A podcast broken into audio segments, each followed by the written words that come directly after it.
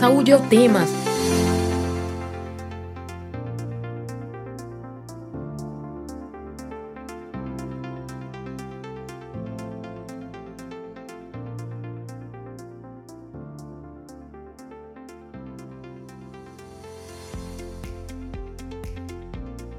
Olá, ouvinte das rádios Universitária FM 99.9 MHz, Paulo Freire, AM 820 kHz, e você que nos acompanha pela transmissão ao vivo no YouTube. Quando o assunto é cura e prevenção do câncer, tratamento precoce é essencial, e quando se trata do câncer ocular, os cuidados devem ser dobrados. Tendo em vista que a maioria das vezes a doença é assintomática, esta pode ser detectada com o exame de rotina, entre os tumores intraoculares raros e malignos, o retinoblastoma é o mais comum, e isso decorrência é bem mais frequente na primeira infância. No Saúde é o tema desta semana, vamos falar sobre retinoblastoma e seus perigos. Eu sou Maíra Stacy, estudante de jornalismo na UFPE, e lembro que essa edição fica disponível no site raudepaulofreire.ufpe.br, nas plataformas de podcast. Participe desta conversa ao vivo aqui pelo YouTube, envie sua pergunta e interaja com a gente. Nessa edição do Saúde ao Tema, sobre tumor ocular infantil, o retinoblastoma, vamos começar com a oncologista pediátrica do Hospital Universitário Oswaldo Cruz e no Real Instituto de Oncologia e Hematologia do Hospital Português, Laurice Siqueira. Seja bem-vinda, Laurice. Obrigada, eu agradeço demais o convite.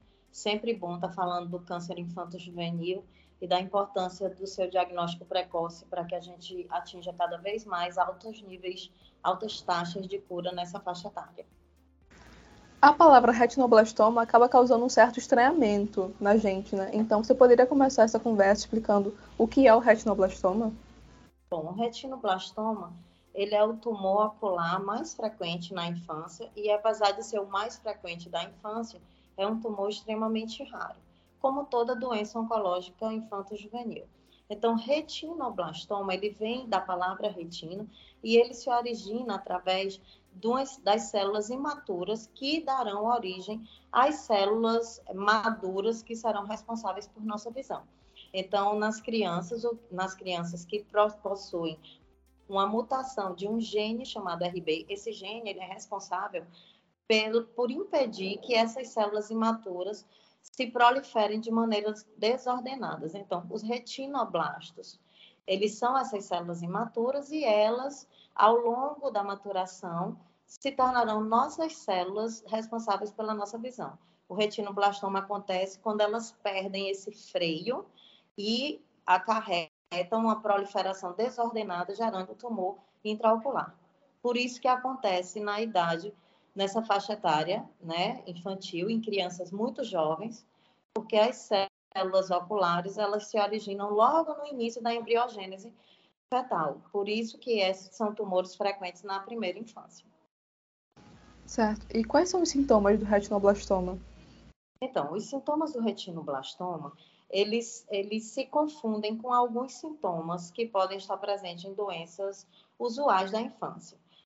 Inclusive, o sintoma assim, que, é, que chama mais atenção, que é o reflexo do olho do gato, que é aquele reflexo esbranquiçado, quando se tira uma foto com flash e se visualiza como se fosse um olho do gato, aquele sintoma é um sintoma já tardio, normalmente um olho já sem visão.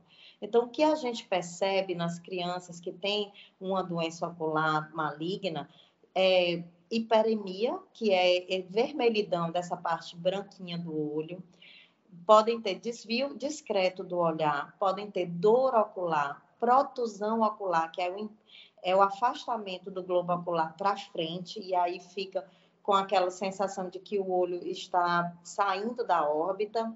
É, edema, que é inchaço do olho, e muitas vezes, quando o tumor está numa, num estadio mais avançado, essas crianças podem se apresentar com quadros de irritabilidade, crises convulsivas e alterações de comportamento. Falando nisso, Lua, a filha do apresentador Tiago Leifert, foi diagnosticada com tumor ocular infantil, retinoblastoma, com um ano e três meses. O Tiago Leifert, o pai dela, relatou que pegou a filha no berço e percebeu que ela estava olhando para o lado e não olhou para ele. Quando esse olhar para o lado deve ser um alerta para os pais? Sempre deve ser um alerta. Qualquer alteração ocular deve ser vista por um oftalmologista. Um exame direto do fundo do olho pode até diagnosticar já uma alteração. O retinoblastoma é um dos poucos tumores que a gente está autorizado a tratar sem biópsia, ou seja, sem intervenção desse tumor, tirar um pedacinho dele para saber o que é que ele é.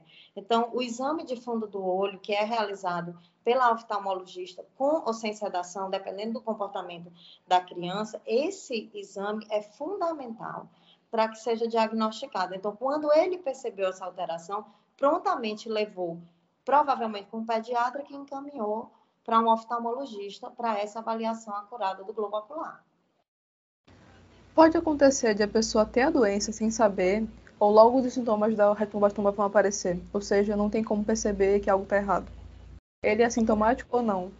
Não, não, ele é sintomático, mas muitas vezes os sintomas são sutis. Então, um desvio no olhar, uma hiperemia, que é essa vermelhidão do olho, podem estar associados com doenças infecciosas, por exemplo, doenças inflamatórias. O que a gente, como oncologista, chama atenção é que, se aquele olho doente já foi visto e se foi conduzido como uma doença benigna, se ele não está melhorando, ele precisa ser investigado. E é isso que vai fazer a diferença. É isso que vai nos levar a um diagnóstico em estadios mais iniciais e, com isso, evitar a perda tanto da visão quanto do, do olho. É que exame ou teste identifica o tumor ocular infantil, o retinoblastoma nas crianças? é o fundo de olho. O oftalmologista faz isso.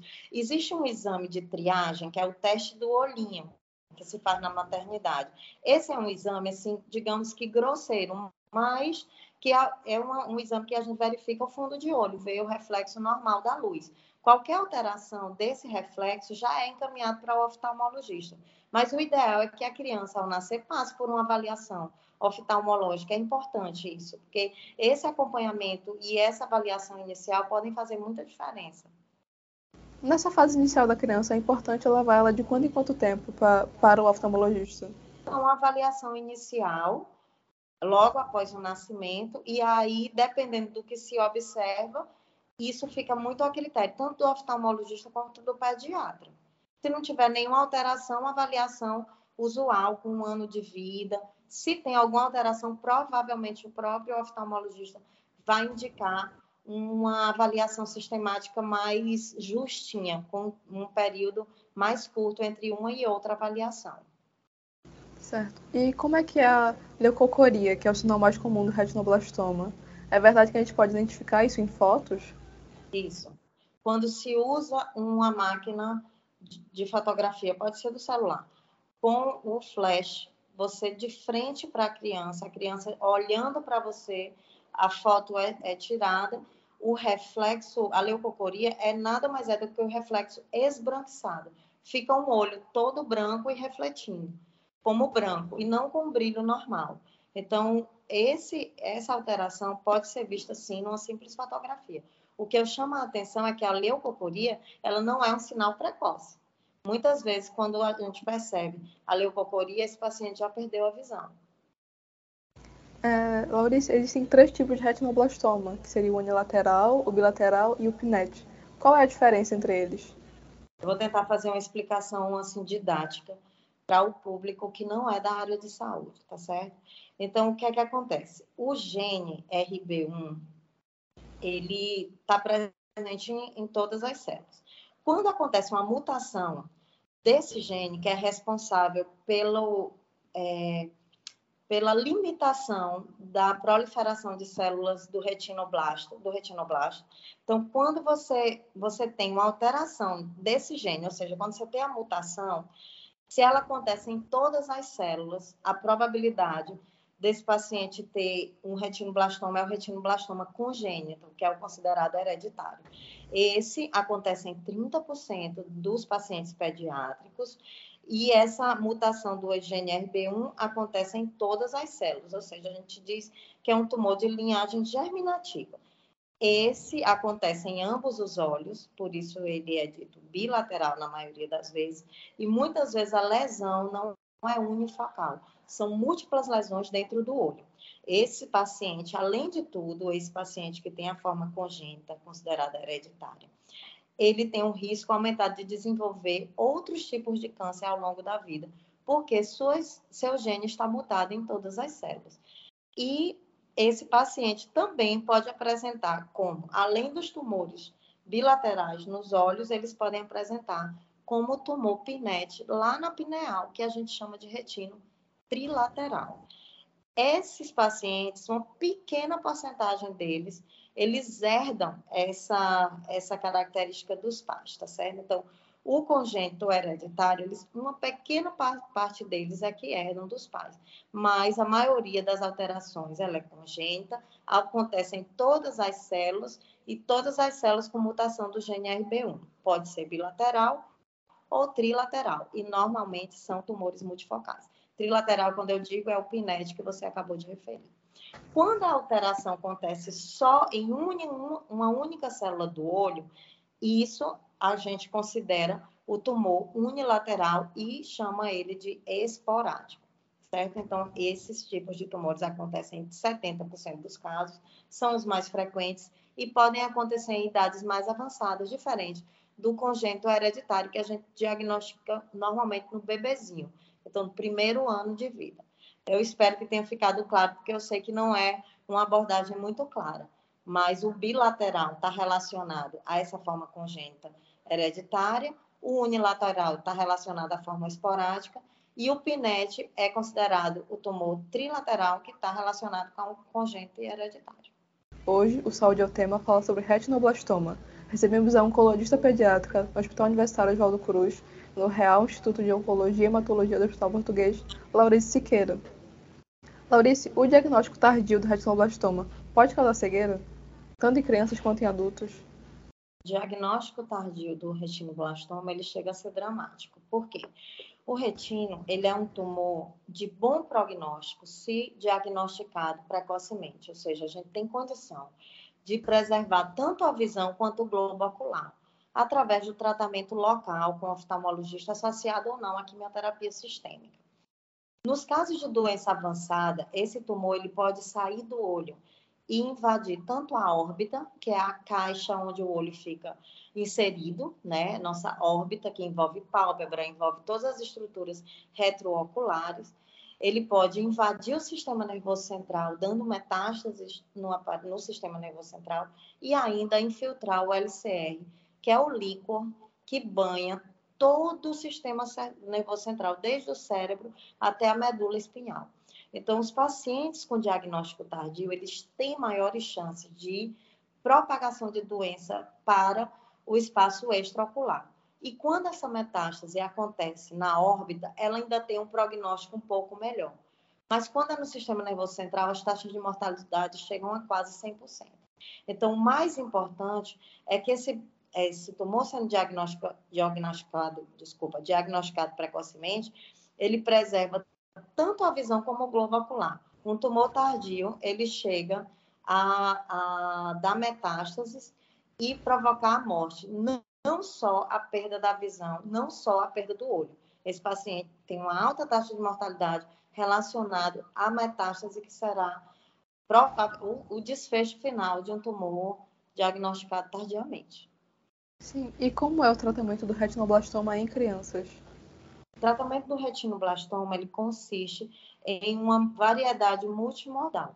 E o que é isso? A gente envolve o especialista, que é o oftalmologista, e além do tratamento local, com laser, com fotocoagulação, é, esse paciente, dependendo do estadiamento, ou seja, o quanto é ou não avançado esse tumor, ele vai precisar fazer quimioterapia sistêmica.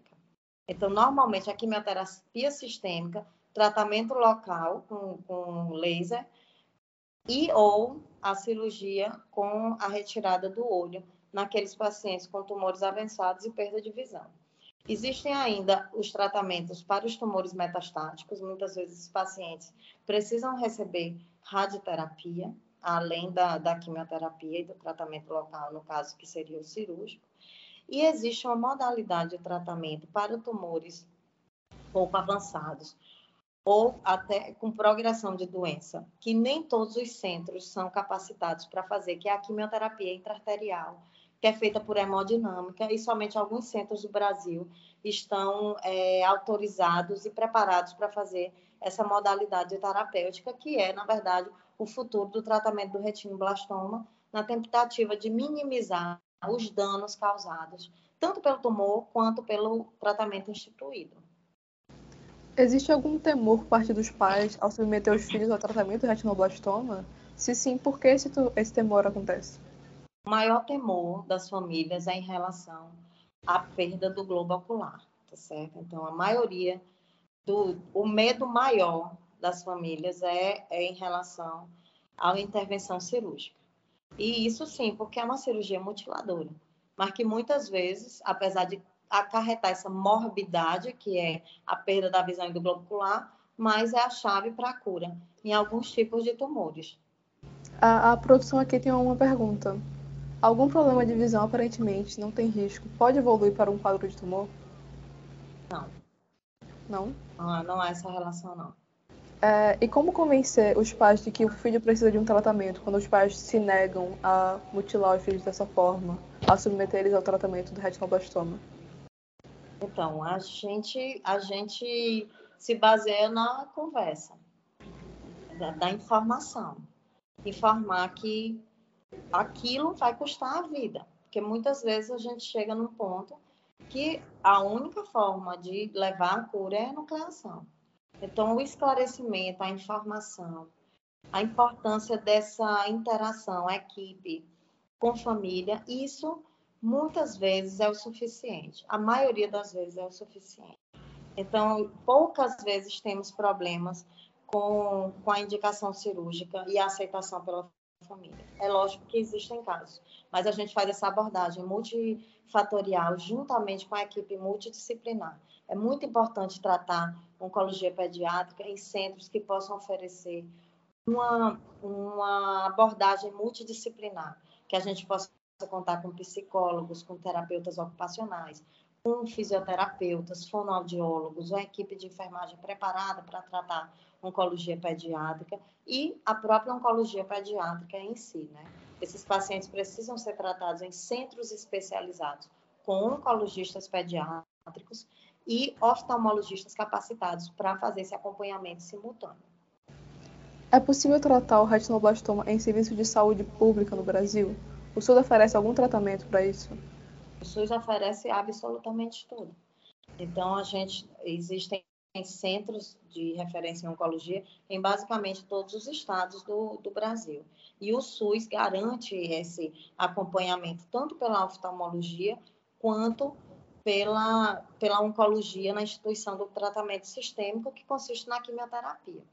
Inclusive, essa modalidade de tratamento com quimioterapia intraarterial é outra modalidade que está entrando e que com certeza também será contemplada pelo SUS para os pacientes que têm é, indicação. É, há alguma cura para o retinoblastoma? Cura? Cura. São isso. potencialmente curáveis. São pacientes potencialmente curáveis quando não metastáticos. Então, instituindo o tratamento, conforme eu falei, de forma precoce, o acompanhamento sistemático, eles têm altas taxas de cura, muito altas, principalmente quando estadiados inicialmente. E depois da cura, é possível que o paciente tenha alguma sequela? Sim. Não, esses pacientes que têm a forma congênita, eles precisam ser acompanhados, inclusive pelo risco de segunda neoplasia, ou seja, pacientes que foram submetidos a uma intervenção terapêutica agressiva, principalmente se precisou em algum momento usar radioterapia. Esses pacientes têm alto risco de desenvolver outra doença maligna. Então, nós, oncologistas, temos um programa de acompanhamento de todos os pacientes que fizeram tratamento oncológico. Então, existe inclusive um grupo da Sociedade Brasileira de Oncologia Pediátrica responsáveis pelo, pela condução e acompanhamento dos cuidados tardios, dos efeitos tardios da, de, tanto da doença quanto do tratamento instituído, que a gente sabe que o tratamento é um tratamento extremamente agressivo e que ao longo da vida podem desencadear alterações cardiológicas, endocrinológicas, sexuais, ginecológicas, neurológicas, cognitivas. Então, tudo isso é um cuidado que todo paciente oncológico precisa ter ao longo da sua vida. Não que todos eles vão desenvolver é, alterações decorrentes do seu tratamento, mas eles precisam ser avaliados para que, deflagrada alguma alteração, seja prontamente medicada e acompanhada pelos especialistas. E no caso do retinoblastoma não é diferente. Então, são pacientes que podem ter todas essas alterações decorrentes do seu tratamento. Laurice, ainda no diagnóstico e tratamento, é mais complicado fazer tratamento de câncer com crianças? Não, não é, porque as crianças, apesar de terem uma doença extremamente agressiva, com alta divisão celular, elas respondem muito bem ao tratamento. As taxas de cura, de uma forma geral, para o paciente oncológico pediátrico, chega a 80% a 85% nos países de primeiro mundo. Aqui no Brasil, nossas taxas de cura chegam a 50%. E a luta do oncologista pediatra é justamente aumentar essas, esses índices.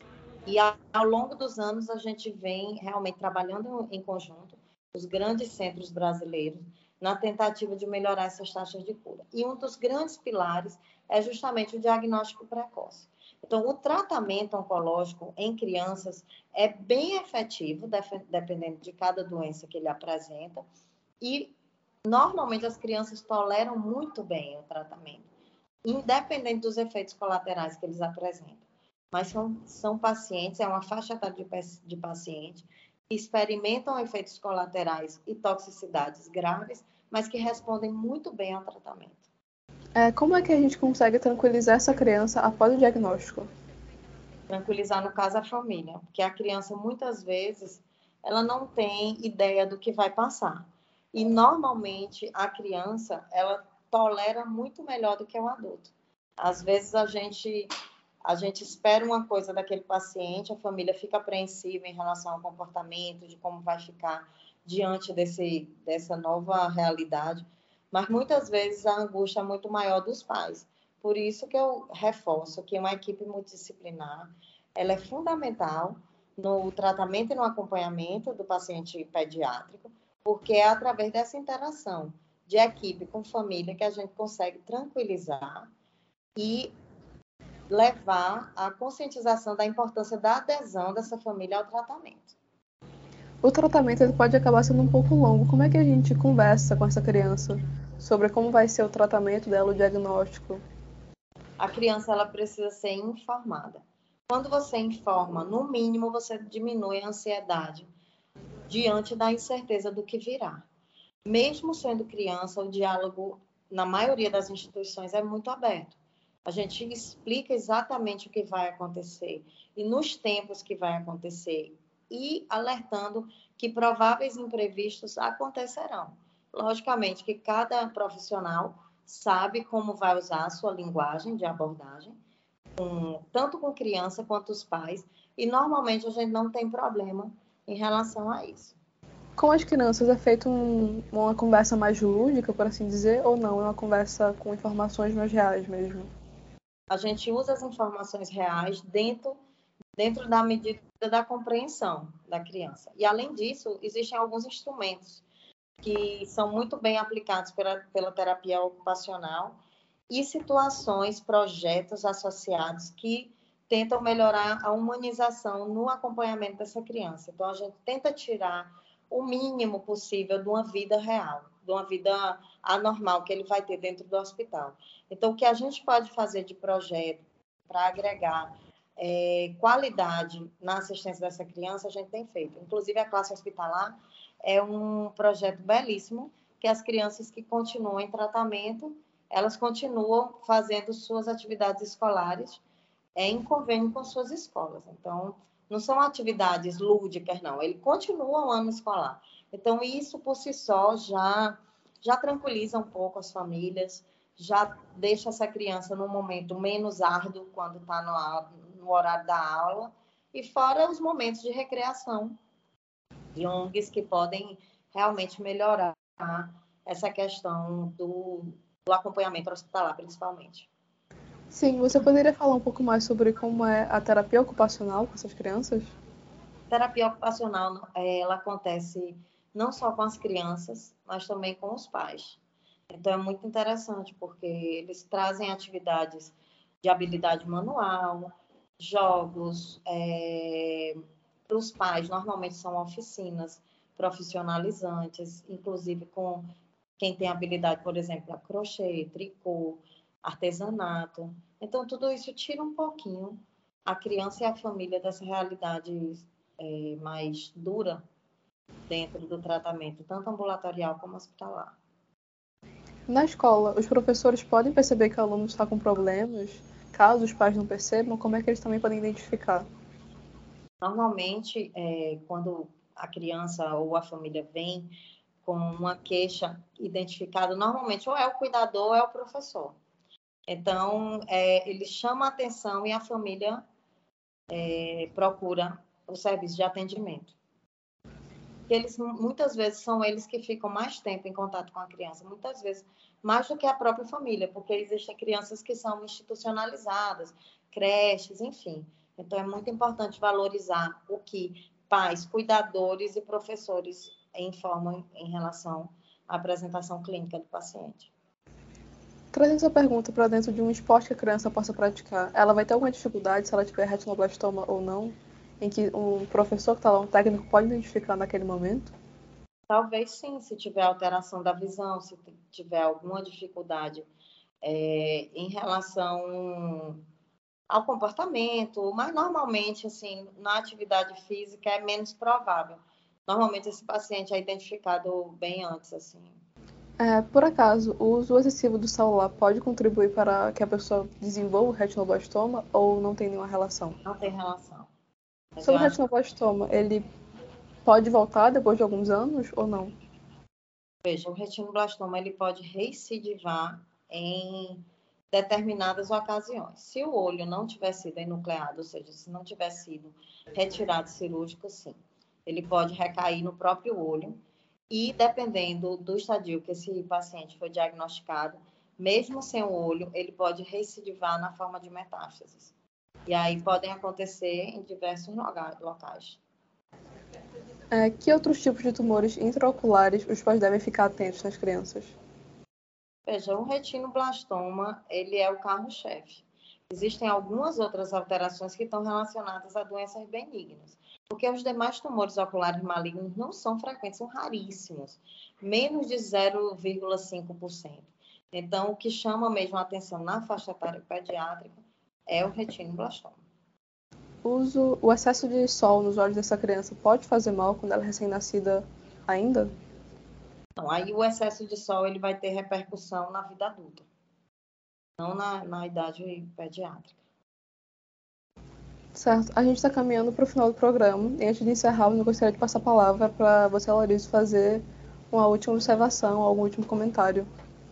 Então, assim, como oncologista pediatra, eu sempre falo e reforço, todo, todo oncologista fala isso, sobre a importância de valorizar os sinais e sintomas relacionados à doença oncológica. A maioria deles está presente nas doenças benignas.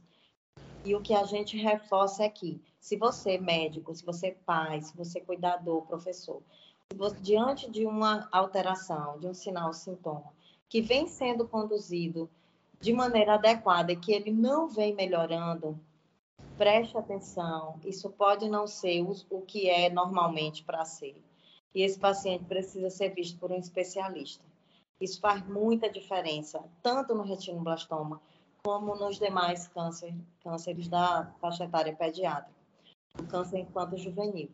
Então, não existe uma prevenção primária, a gente não é feito adulto que a gente pode deixe de fumar, que você vai ter menos chance de ter câncer de pulmão, não coma carne vermelha, enfim.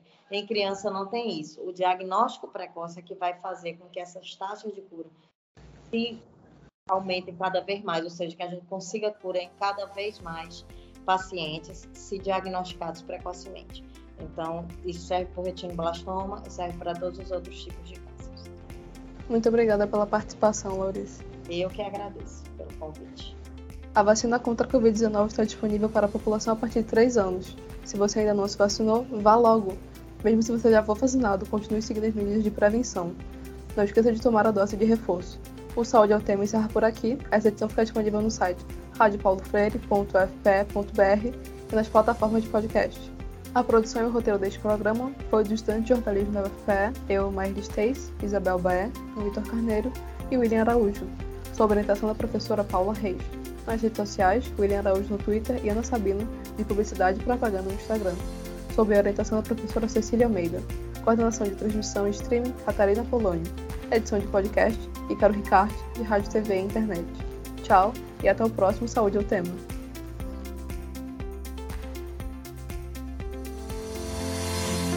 Saúde é o tema uma produção da Rádio Universitária Paulo Freire, AM 820 kHz, e da Universitária FM 99.9 MHz, com o apoio do programa Fora da Curva e da Pró-Reitoria de Extensão e Cultura da Universidade Federal de Pernambuco. A música tema é a faixa Teamwork, de Scott Holmes. Para mais informações, acesse www.ufpe.br/rpf.